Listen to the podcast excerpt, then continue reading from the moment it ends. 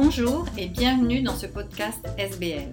Je suis Lucille Valadier et j'anime le blog superboitalunch.com.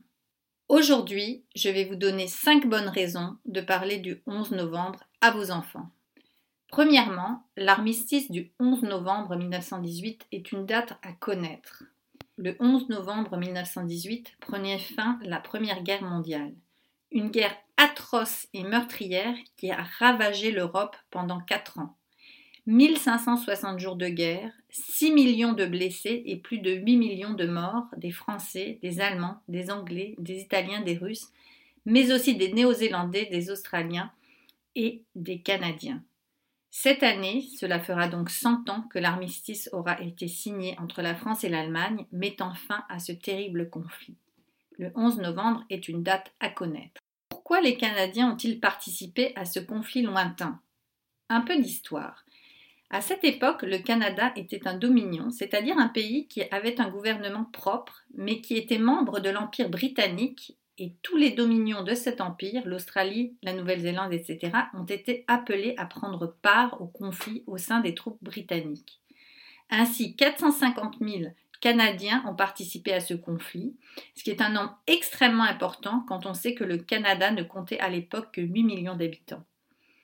Il est à noter qu'en 1914, Terre-Neuve ne faisait pas encore partie du Canada, mais 12 000 Terre-Neuviens, sur une population de 240 000 habitants, ont formé leur propre brigade pour aller soutenir les Britanniques. Troisièmement, nous avons un devoir de mémoire, car la Première Guerre mondiale a été le conflit le plus sanglant de l'histoire du Canada. Les pertes totales du Canada se sont élevées à 67 000 morts et 173 000 blessés. 40 000 soldats ont leur tombe en France, surtout dans le cimetière militaire de la Somme. Les noms de 11 285 soldats canadiens sans sépulture connue sont gravés sur l'imposant monument de Vimy. La Première Guerre mondiale reste le conflit le plus sanglant de l'histoire du Canada. Pourquoi appelle-t-on le 11 novembre le jour du souvenir? C'est le 11 novembre en 1923 que cette même journée fut promulguée en France, aux États-Unis ainsi que dans tous les pays appartenant au Commonwealth le jour du souvenir. Ceci pour honorer tous les hommes tombés durant la Grande Guerre. Cinquièmement, mais pourquoi voit-on des coquelicots partout le 11 novembre? Eh bien parce que le coquelicot est le symbole destiné au jour du souvenir et un emblème de la Première Guerre mondiale pour trois raisons.